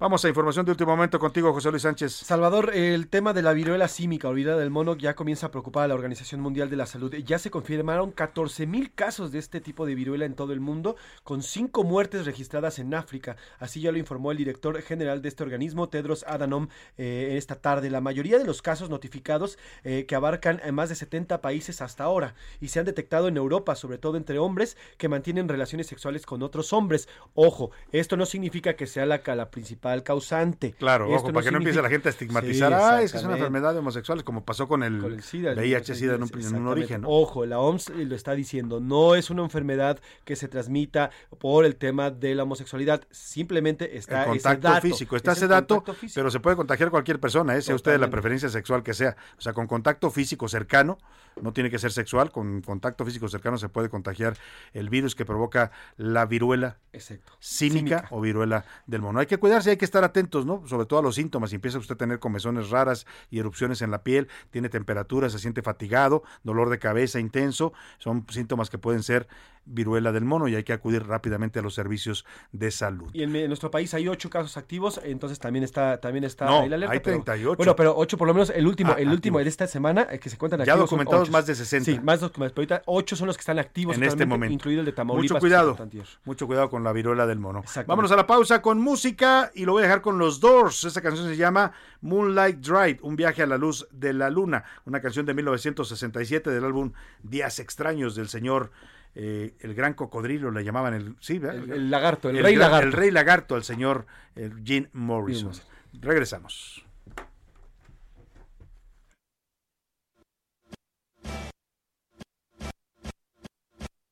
Tú. Ah, vámonos, vámonos a la pausa con música.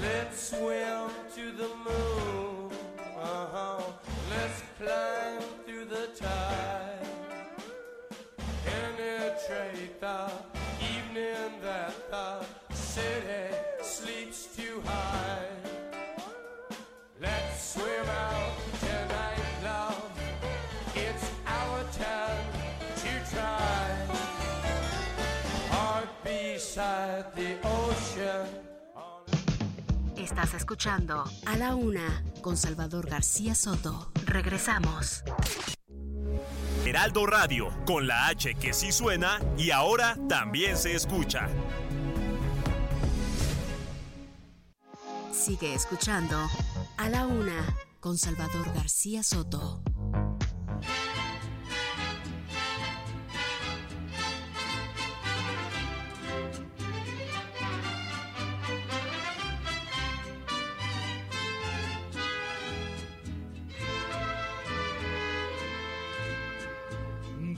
Que salga la luna, deja que se meta el sol, deja que caiga la noche, pa' que empiece nuestro amor. Deja que las estrellitas me llenen de inspiración para decirte cositas muy bonitas, corazón. Yo sé que no hay en el mundo amor como el que me das. Y sé que noche con noche va creciendo más y más. Y sé que noche con noche va creciendo más y más.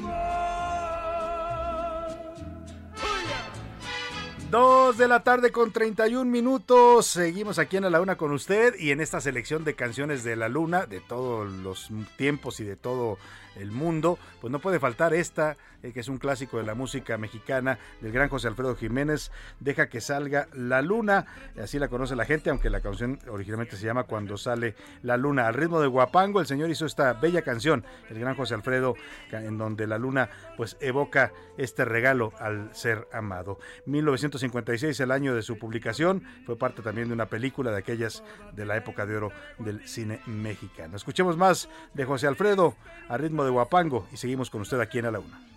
Cuando estoy entre tus brazos, siempre me pregunto yo, ¿cuánto me debía el destino que contigo me pagó? A la una, con Salvador García Soto. Qué bonita esa última frase, me quedé escuchándole, es de las que más me gustan de José Alfredo. ¿Cuánto me debía el destino?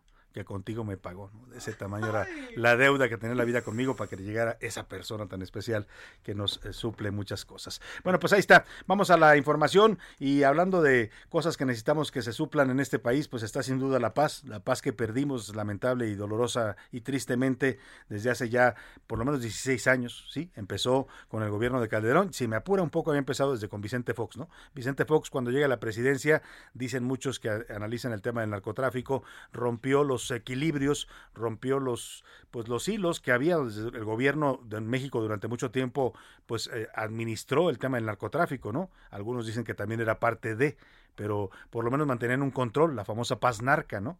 ahí estaban los narcos, ya existían los cárteles, ya estaba el de Sinaloa, ya estaba el de el de el Golfo, ¿no? El de todos, eh, ya, ya existían varios de ellos, el de Tijuana, eh, pero pues mantener un equilibrio. Vicente Fox llega y como no conocía el tema, y seguramente tampoco se asesoró sobre el tema, pues dejó China libre. Entonces los narcos empezaron a, a, ver que había un presidente que ya no tenía el control de ese tema y empezaron a hacer lo que les daba la gana. Y cuando llega el gobierno de Felipe Calderón, pues el asunto ya era un auténtico caos, ¿no? Un auténtico problema.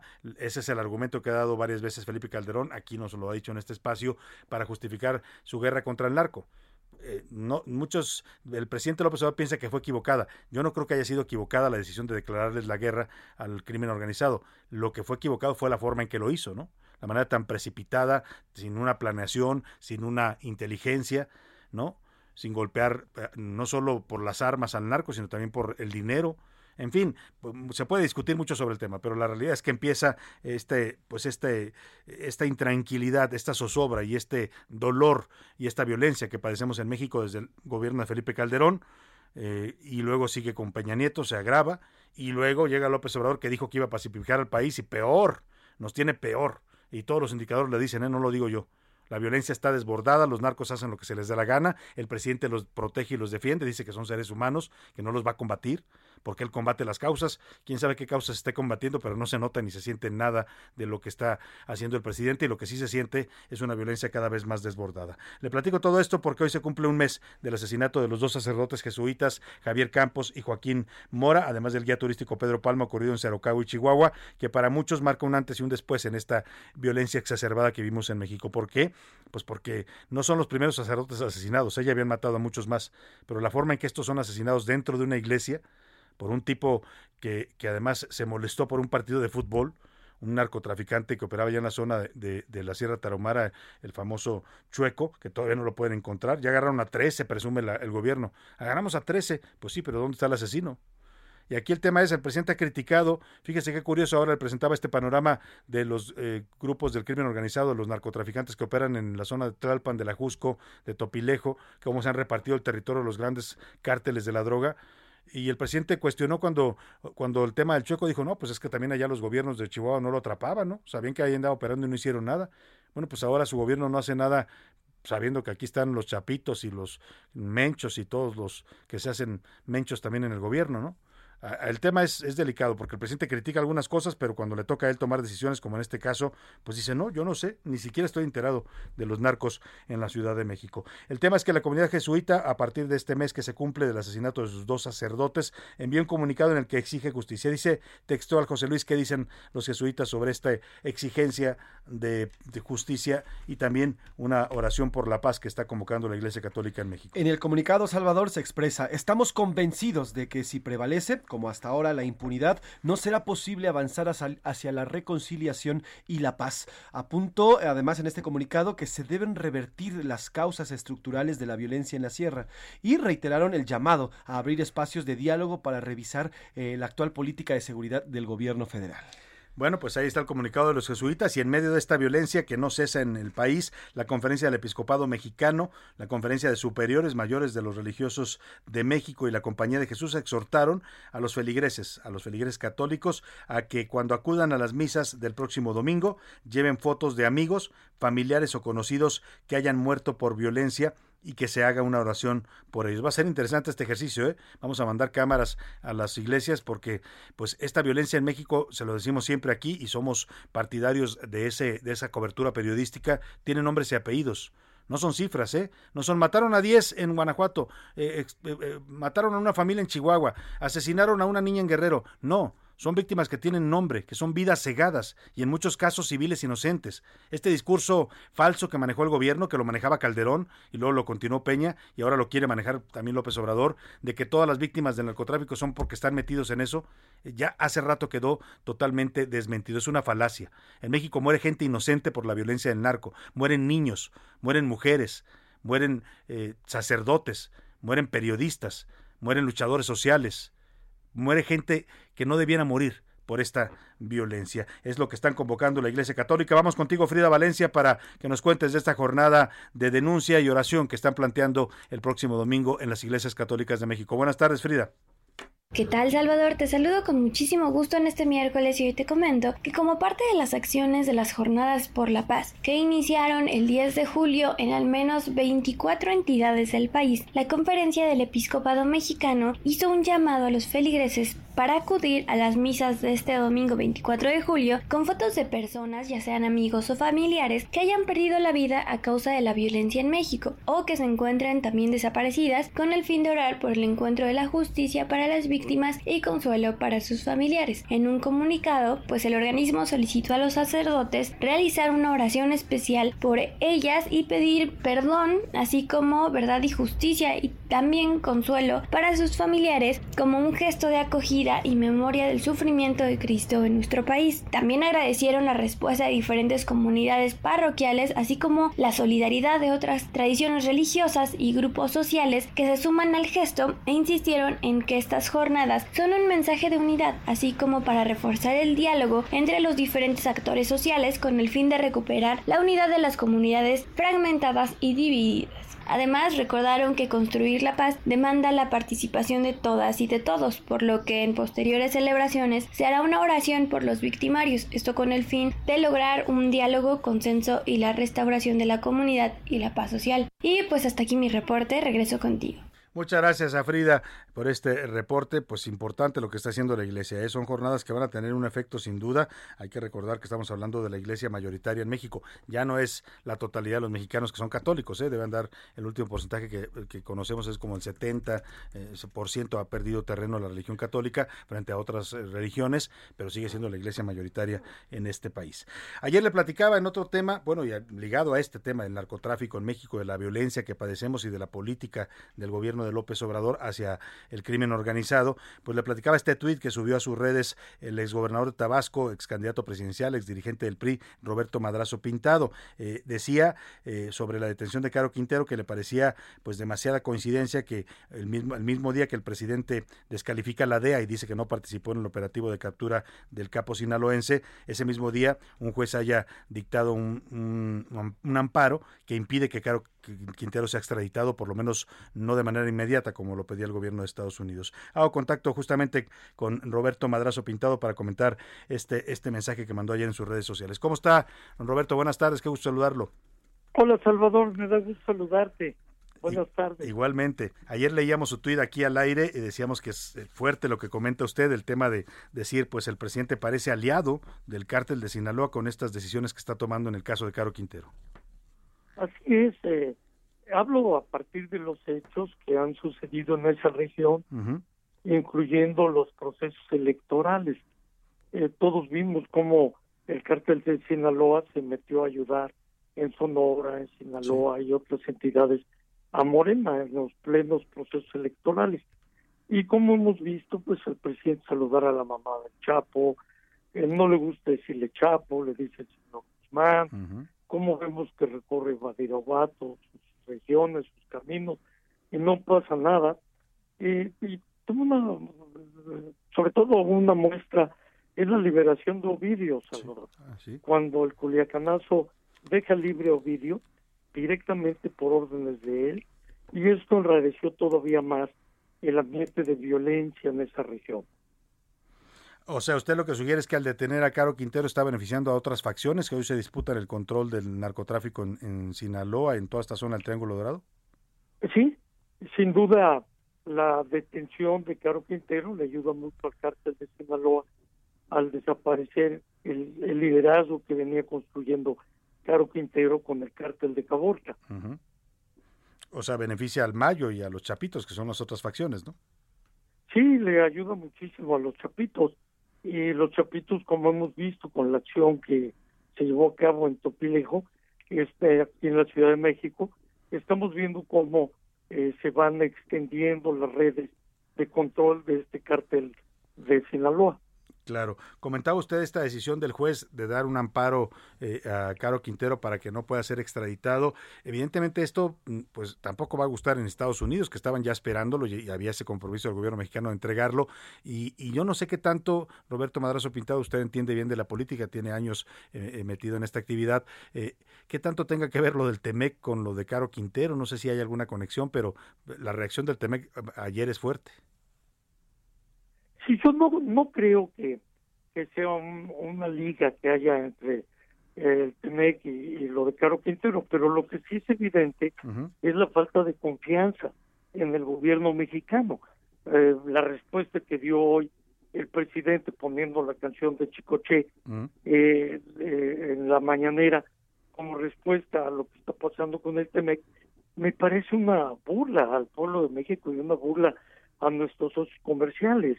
Es tratar muy poco el interés de México frente a los socios comerciales tan importantes como Estados Unidos y Canadá. Eh, Sin duda alguna, pues no parece una respuesta propia de un jefe de Estado, ¿no? Exactamente, se ve pues ni de un presidente municipal de Macuspana, ¿no? Me parece poco serio lo que hizo el presidente el día de hoy y una falta de respeto a, a la representatividad, a la investidura que tiene el propio presidente. Ahora, este tema que usted sugiere en su tweet y que no es la no es la primera persona que lo dice, lo han escrito también muchos analistas, lo han declarado otros políticos de oposición, el tema de que pues este gobierno parece tener alianzas o vínculos con algunos grupos criminales desde el momento en que la política sigue siendo no combatirlos, no confrontarlos. De hecho, este esta detención de Caro Quintero todo el mundo sorprendió porque es algo atípico en este gobierno. Totalmente atípico, Salvador, es cierto, y la detención de Caro Quintero es un hecho eh, que no corresponde a la política que ha seguido eh, el gobierno de López Obrador en cuanto a los abrazos y no balazos, sino que lo deja eh, como una respuesta a las presiones, como lo han escrito algunos analistas, y yo coincido, a las presiones de Estados Unidos, a la información que tenía la DEA eh, sobre Caro Quintero, y bueno, forzaron sin duda alguna al presidente hacerlo.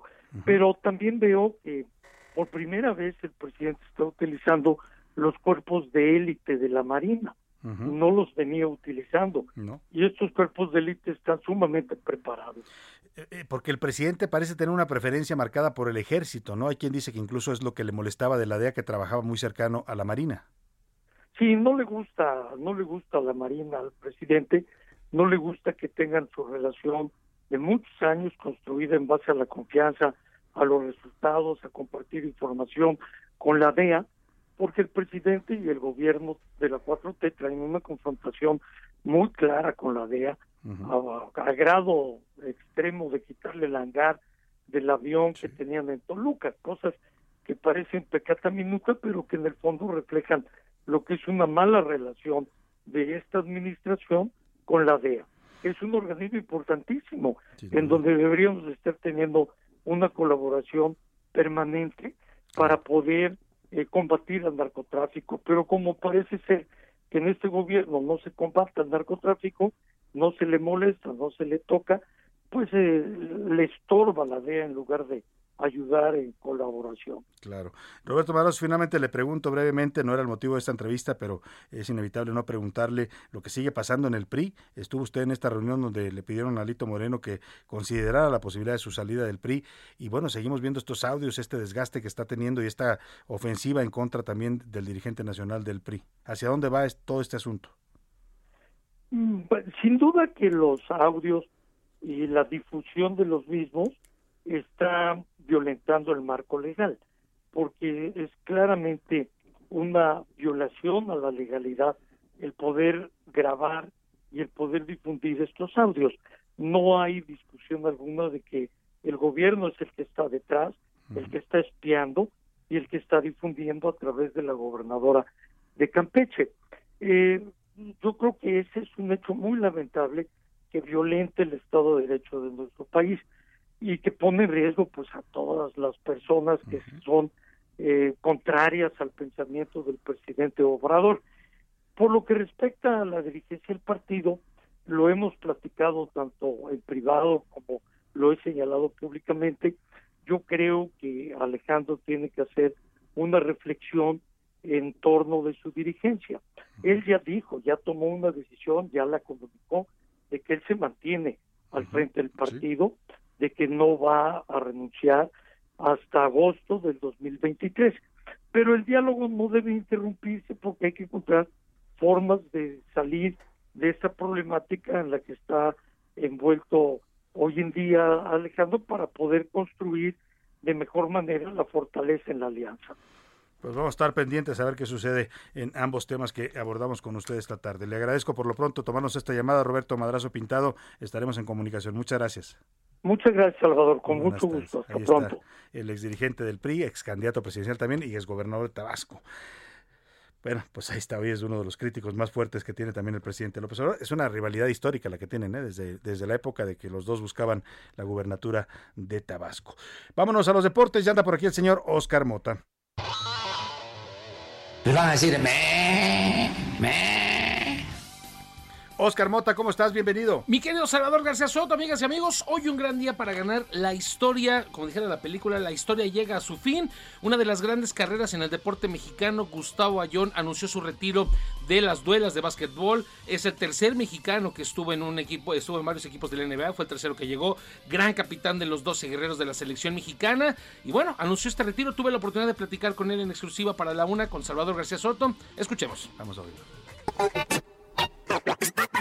El verdadero motor de la vida son los sueños. Esas metas que en algún momento parecen inalcanzables se convierten con esfuerzo y dedicación en una de las carreras más importantes para un deportista mexicano en la historia. Todos sus sueños, todas las cosas que me puse en mi cabeza, todas las ilusiones que tuve se cumplieron. Hay una que no, que es haber asistido a unas Olimpiadas, pero todo se cumplió perfectamente al 100% y sinceramente que estoy muy muy agradecido con lo que me ha dado el básquetbol, con todo lo que me brindó el básquetbol, me cambió mi vida por completo. Gustavo Ayón, que se elevó en las duelas para ser el primer titán Nayarita, se retira del básquetbol. Creo que ya dimos todo lo que teníamos que dar cuando ya no tienes la intención de hacerlo con esa, con esa emoción, con, esa, con ese corazón, pues es momento de, decirle hasta aquí, ¿no? Y gracias a Dios a mí se me ha dado la, la capacidad o tengo la capacidad de poder decir hasta aquí estoy, estoy satisfecho con lo que he hecho y vamos a, a darle las gracias a esto. El tercer mexicano en llegar a la NBA, un viaje que pasó por Nueva Orleans, Orlando, Milwaukee y Atlanta. Yo creo que lo más padre que, que, me ha pasado fue la llamada de cuando me dijeron que ya teníamos contrato para ir a la NBA. Yo creo que eso es lo más padre en, una, en un autobús. Realmente fue en un autobús. Anteriormente al colgar después de ello, pues fue a llamarle a mis padres para contarles lo que teníamos, ¿no? Ayón, el guerrero azteca, lideró a la selección tricolor a clasificar por primera vez en casi 40 años al Campeonato Mundial de Baloncesto. En ese entonces, México ganó el oro en el torneo FIBA Américas, además de conquistar 12 títulos con el Real Madrid. Fue maravilloso ese, vivir las dos etapas, ¿no? La etapa en el, que tenían una mentalidad diferente a la mentalidad con la que afrontamos esos 12 guerreros y con la que nos sentamos en armonía para darle esos 3, 4 años de muchas alegrías al básquetbol mexicano. Titán, deidad poderosa de fuerza excepcional y también ídolo de las duelas mexicanas, que en agosto depositará por última vez un balón en la canasta del éxito. Pues muchísimas gracias por la oportunidad de agradecerle a Omar Quintero, agradecerle al, al, Club Astros y gracias a todos los aficionados que van a que van a asistir a ese partido, ¿no? Porque sin ellos esto no hubiese sido posible. Ahí, ahí está mi querido Salvador, amigos, tremenda la historia del titán eh, Gustavo Ayón, además una gran persona, muy centrado y destacar mucho el tema de este juego de retiro que será en la tercera semana del mes eh, de agosto, querido Salvador, que además va a ser gratuito, nos decía eh, Gustavo Ayón que eh, no van a cobrar porque dice, afortunadamente el básquetbol me dio mucho y ahora Y él es el quiere momento. regresar un poco a la gente. Qué- buen detalle, ¿no? Una buena forma de despedir, sobre todo para sus paisanos.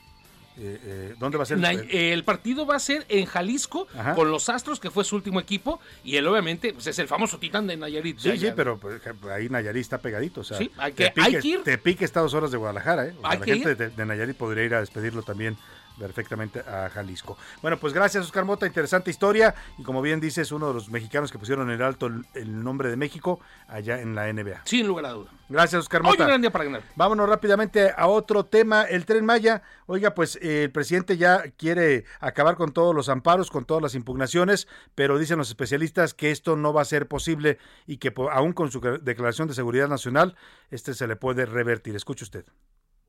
Así es, Salvador. Buenas tardes. Habitantes de Quintana Roo denunciaron que no se ha cumplido debidamente la orden judicial de frenar las obras del tramo 5 sur del tren Maya en la zona que va de Playa del Carmen a Tulum. Estas personas presentaron un recurso que se denomina incidente por defecto en el cumplimiento de la suspensión definitiva que fue otorgada por el juez primero de distrito en el estado de Yucatán. Las autoridades tienen tres días para entregar un informe al respecto y el juez determinó que el próximo primero de agosto se realizará una audiencia para posteriormente resolver si hubo o no desacato por parte del gobierno federal. Las autoridades señaladas en este amparo son el Fondo Nacional de Fomento al Turismo, la Secretaría de la Defensa Nacional y la Secretaría de Desarrollo Agrario Territorial y Urbano. Bueno, Diana, pues ahí está, ahí está este tema importante. Vamos a ver eh, cómo se resuelve finalmente toda esta polémica y controversia sobre la legalidad del tramo 5 del Tren Maya. Vámonos a los espectáculos, con al entretenimiento con Anaí Arriaga.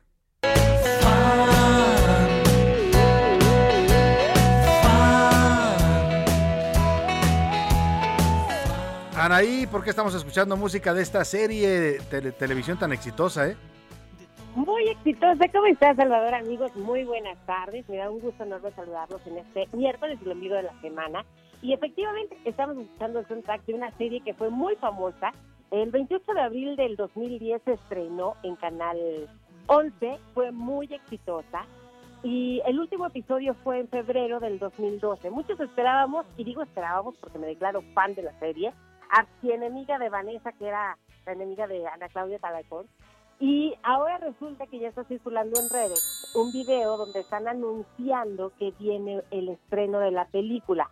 Algunos fanáticos apostábamos a que iba a ser la tercera temporada de la serie. O sorpresa, no.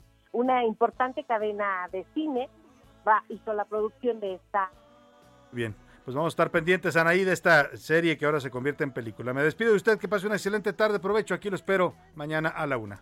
La una con Salvador García Soto. Un encuentro del diario que piensa joven con el análisis y la crítica. A la una con Salvador García Soto. De lunes a viernes de 1 a 3 de la tarde.